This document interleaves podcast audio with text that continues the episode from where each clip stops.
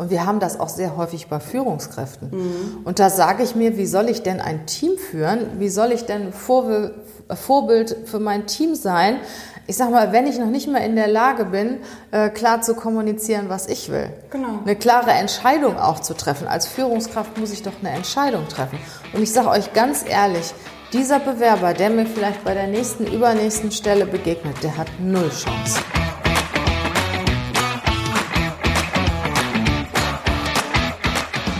Herzlich willkommen zum Podcast Leadership is a Lifestyle. Der Podcast für Führungskräfte, die neben ihrer Karriere ein erfülltes und gesundes Leben führen möchten. Mein Name ist Regina Volz. Ich zeige dir, wie du das Beste aus dir, deinem Leben und deinem Business machen kannst. Und jetzt geht's los. Viel Spaß mit der heutigen Folge.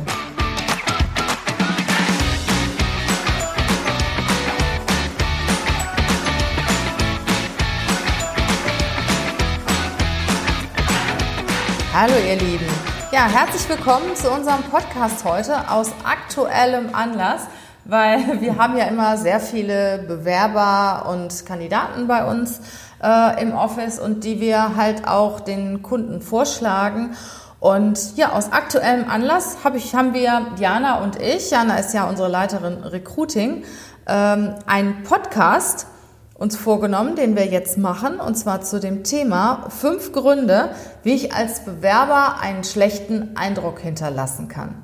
Ja, und bei dem schlechten Eindruck ist es ja so, man ist ja nicht unbedingt in dem Moment aus dem Sinn, wenn der Bewerbungsprozess abgeschlossen ist. Man sieht sich ja nochmal wieder. Ja, herzlich willkommen, liebe Jana, im Podcast. Wir haben jetzt ein bisschen was vor, ne? Genau, danke Regina, richtig. Ja, ich habe eben auch schon zu Regina gesagt, ich verstehe gar nicht, warum die ähm, Kandidaten oder Bewerber sich häufig so verhalten, denn man sieht sich immer zweimal im Leben, ähm, ist meine Meinung. Mein erster Punkt, der mir da immer eingefallen ist, ähm, ist die schlechte Vorbereitung. Das ist Wahnsinn. Ich erlebe das manchmal, dass die Kandidaten dann sagen, um welches Stellenprofil geht das nochmal? Ach, die Stelle. Ach so, ja, ich hatte das gerade verwechselt.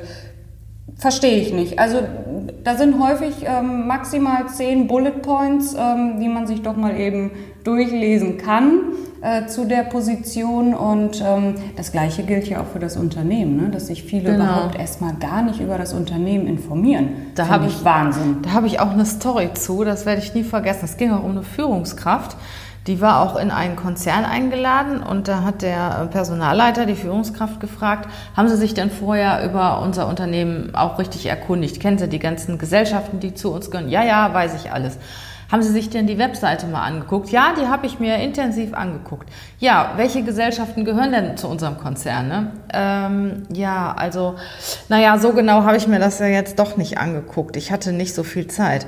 Okay, was haben Sie denn auf unserer Webseite überhaupt gesehen? Ne? Ja, ja, also wenn ich ganz ehrlich bin, äh, ich habe es gestern nur überflogen. Also und in dem Moment war der Bewerber ja, raus. Das ne? ist peinlich. Das genau. ist peinlich. Ich sage immer offen und ehrlich, äh, ist wichtig dabei auch einfach zu sein, denn das kommt meistens eh raus. Vielleicht nicht zu ehrlich. Ich habe da eine kleine Anekdote, fällt mir wirklich gerade ganz spontan ein. Auch ein Kandidat, der gefragt wurde, kennen Sie denn unser Geschäft? Ähm, es ist ein Einzelhandel gewesen ähm, auch unser Business. Ja, ja, ich gehe immer bei Ihnen durch den Laden, weil der Weg ist kürzer durch den Laden zum Bahnhof, als wenn ich außen rumgehe. auch der hat es nicht geschafft. Aber genauso, wir, wir sagen ja jetzt äh, die Dinge, die man im Bewerbungsgespräch eigentlich nicht machen sollte als Bewerber, ne? oder was einen schlechten Eindruck hinterlässt. Aber ihr könnt das ja auch umdrehen. Ne? Und, und genau diese Punkte nutzen, die dann einen guten Eindruck genau. hinterlassen. Also in Punkt eins hatten wir ja gesagt, eine schlechte Vorbereitung und das Positive ist dann eine gute Vorbereitung. Und was wir auch immer dabei sehen, wenn jemand zum Zweitgespräch eingeladen wird, dann kommt sehr, sehr oft die Frage, ja, was haben Sie denn aus dem ersten Gespräch mitgenommen? Wie haben Sie denn die Position verstanden? Haben Sie Fragen aus dem ersten Gespräch? Und was hast du da letztens erlebt, Jana? Da war doch auch äh, eine, eine coole Antwort von einem Bewerber. Was hat der dann gesagt? Der wusste gar nichts mehr. Mhm. Ne? Also der, ähm, der war, also ja, gut, ihr merkt, ich bin ähnlich sprachlos wie er gerade. Ähm, er war nämlich überhaupt nicht vorbereitet auf das, auf diese Frage beziehungsweise auf die Antwort. Mhm. Und wenn wir schon mal bei der Vorbereitung sind, äh, kleiner, kleiner Exkurs am Rande. Wenn ich einen Lebenslauf habe und der gibt so, ich sag mal, für das Unternehmen negative äh, Dinge wieder, wenn ich zum Beispiel jedes Jahr gewechselt habe und das vier, fünf Mal hintereinander. Ne? Ähm, dann muss ich mir eine gute Erklärung dafür überlegen oder meistens habe ich ja auch Gründe, sonst wechsle ich ja nicht.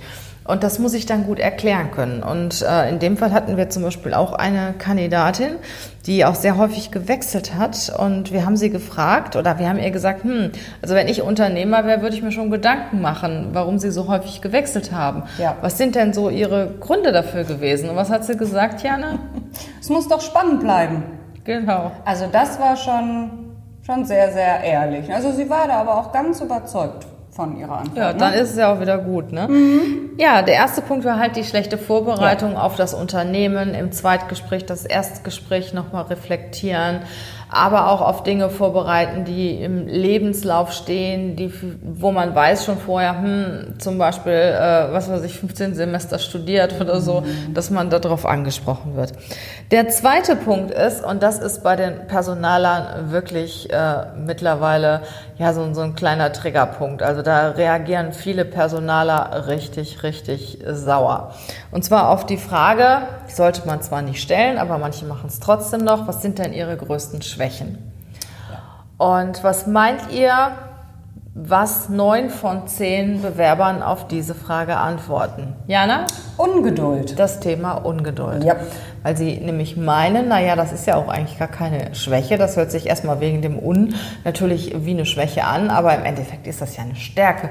Und die Personaler, die kriegen das ja dann nicht mit. Ne? aber Nein, so ist es nicht. nicht. Ne? Und ähm, wir hatten letztens noch ein Gespräch auch mit einem äh, HR-Direktor von einem größeren Unternehmen, der uns sagte, also er kriegt die Krise. Er kriegt so die Krise, wenn jemand dieses Wort Ungeduld überhaupt in den Mund nimmt. Ne? Also sucht euch was Gutes aus, überlegt euch eure Stärken vorher und äh, eure Stärken und Schwächen, das gehört ja zusammen. Meistens haben die Stärken ja auch sehr viel was mit den Schwächen zu tun. Das ist ja im Prinzip äh, eigentlich das, das Gegenteil von der Stärke, die man dann gerade hat. Und habt gute Argumente. Ja, das dritte, Jana? Ja, das ist was, was ich immer ganz schlimm finde. Wenn dann der Kandidat, ähm, das Erstgespräch ist erfolgreich gelaufen und vielleicht sogar auch schon das zweite Gespräch und ähm, ja, so langsam kommt es in die heiße Phase, dass es doch zum Vertragsangebot äh, kommt und schwupps, kurz vorher fällt dem Kandidaten dann ein, hm, der Weg ist mir jetzt irgendwie doch zu weit. Oder dem Kandidaten werden ganz klar, von Anfang an heißt es, die Stelle ähm, 80.000 Euro ähm, äh, ist sie dotiert und das bekommt der Kandidat dann eben auch und weiß das von Anfang an. Und es war auch oft noch sein Wunsch, ne? Genau, genau. Es war kommuniziert und er gibt auch sein Commitment. Und dann kommt es zum Vertragsangebot und dann sagt der Kandidat, nee, das ist mir jetzt aber doch zu wenig. Genau. Also bekannt, was will ich damit sagen? Bekannte Parameter, also was ihr vorher schon wisst, das könnt ihr eben auch bewerten und dann auch dabei bleiben. Fahrt die Strecke doch ab. Ne? Ja, und Gehalt, überlegt euch gut, welches Gehalt ihr fordert. Man kann sich runterhandeln lassen, Ja. aber äh, nachzukauen, das kommt ist nie gut. Das, das ist immer schlecht, das macht keinen guten Eindruck. Ja. Also Ja. das, ähm, ja, und vor allen Dingen auch, ich sag erst nichts ne, und krieg dann auf Mhm. einmal meinen Vertrag und eigentlich sagt mein Bauch ja nein. Und dann suche ich nach allen möglichen Gründen. Dann sagt doch, dass der Bauch nein sagt. Dann sagt doch, dass ihr nicht hundertprozentig davon überzeugt seid. Ja. Ne? Es ist Ich wie mein- in einer Beziehung. Da kann manchmal passt da auch alles äh, zusammen. Und irgendwie sagt der Bauch, nee, das ist er doch nicht oder das ist sie doch nicht so richtig. Ja, Ich bin das, nicht so richtig verliebt. Ne? Genau. Das sind Gefühle, die da reinspielen. Also was Jana gesagt hat, Punkt 3, äh, wegen Parameter Absagen, die vorher schon bekannt genau. waren. Ne? Ja. Ja, jetzt haben wir den vierten Punkt. Jana, das ist auch etwas, äh, was du öfter mal hast. Ne? Ja, ja. Das kleine Wörtchen Mann. Also ähm, selbst im Coaching, das ist bei, häufig bei mir ein ganz großes Thema, äh, das kleine Wörtchen Mann auszutreiben. Ähm, wenn wir ganz konkret im Bewerbungsgespräch äh, fragen, ja, Frau Volz, was war denn Ihre Aufgabe? Ja, Mann war dafür verantwortlich, ähm, das Projekt erfolgreich umzusetzen. Und dann haben wir das und das gemacht. Genau, ja. Und wir sagen dann immer, wer ist denn Mann? Oder waren Sie auch dabei? Genau. Was war denn ganz konkret Ihre Aufgabe? Ja, man musste das halt so machen. Was musste man denn machen? Wer ist Mann und was ist halt das. Ne?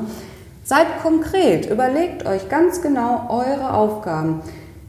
Warum fällt das einigen Kandidaten so schwer? Ja, das ist ja auch selbstverständlich. Ihr macht das täglich. Das ist eure tägliche Arbeit, die teilweise vielleicht auch schon zur Routine geworden ist, die für euch selbstverständlich ist. Wir waren aber nicht dabei. Ihr erklärt das einem Nichtwissenden, einem Außenstehenden. Ja, und uns interessiert ja, was ihr könnt oder genau. was du kannst, ne? Was deine Kompetenz ist, was du an diesem großen Projekt äh, was, was dein Anteil an diesem ja. großen Projekt war. Ja, ganz genau. Wir haben das Projekt gemacht. Ja, was gemacht und was hast du? Aber das gemacht? ist nicht nur im Bewerbungsprozess so. Ich mhm. finde, äh, viele Leute haben die Angewohnheit, nicht von sich selber zu reden, mhm. sondern immer von Mann oder von wir. Mhm. Ne? Und das zeigt auch so ein bisschen, dass das Selbstwertgefühl genau. in dem Moment auch nicht da ist. Ne? Das ist genau. Weil ich dann. bin mir selbst etwas wert. Dann mhm. kann ich auch von mir sprechen. Also achtet darauf, äh, egal ob beruflich oder privat, dass ihr von euch sprecht, von ich. Und von wir, okay, wenn es wirklich um mehrere Menschen ja. geht, aber wenn ihr von euch erzählt, erzählt wirklich von euch und nicht von der Gruppe. Mhm. Ja, das der fünfte Punkt. Äh, das ist eigentlich der Grund, warum es diesen Podcast gibt heute. Da habe ich mich tierisch drüber aufgeregt oder reg ich mich immer tierisch drüber auf, weil ich eigentlich ein Typ bin, der sehr offen ist und sehr klar und deutlich kommuniziert. Und jeder weiß, der mit mir zusammenarbeitet, woran er ist und kennt die dahinterliegenden Themen. Wir haben immer wieder die Situation, dass sich Bewerber irgendwann nicht mehr melden. Sie bewerben sich, sie fahren ein, zwei Mal zu dem Unternehmen hin, nehmen sich die Zeit, nehmen sich sogar Urlaub, bekommen einen Vertrag, der auch ihren Vorstellungen entsprach und tauchen unter. Die melden sich einfach nicht mehr. Wir versuchen dann über E-Mails, über Telefonanrufe, äh, die zu kriegen, manchmal auch über SMS. Da meldet sich keiner, da ruft keiner zurück. Und äh, nach längerer Zeit kommt dann irgendwann mal ein Piep aus dem Untergrund, ja, äh, ich habe mich für ein anderes Unternehmen entschieden.